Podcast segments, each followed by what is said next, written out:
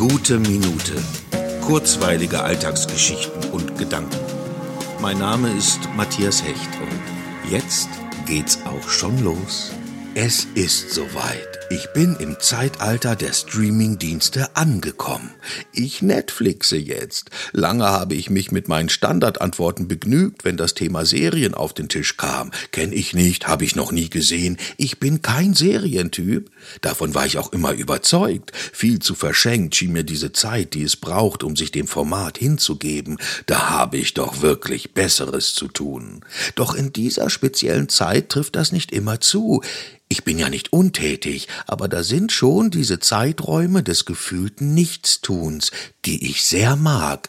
Aber warum nicht mal eine Serie? Ich hab's ausprobiert und ich glaube, ich mag's doch. Wenn's gut gemacht ist, es wird mich nicht süchtig machen, dafür liebe ich meine eigene Zeitgestaltung viel zu sehr, aber mal eine Zeit lang ganz und gar in eine gut entwickelte Story abtauchen, das hat den Charme des zwischenzeitlichen Verschwindens. Realitäten gibt es doch gerade genug.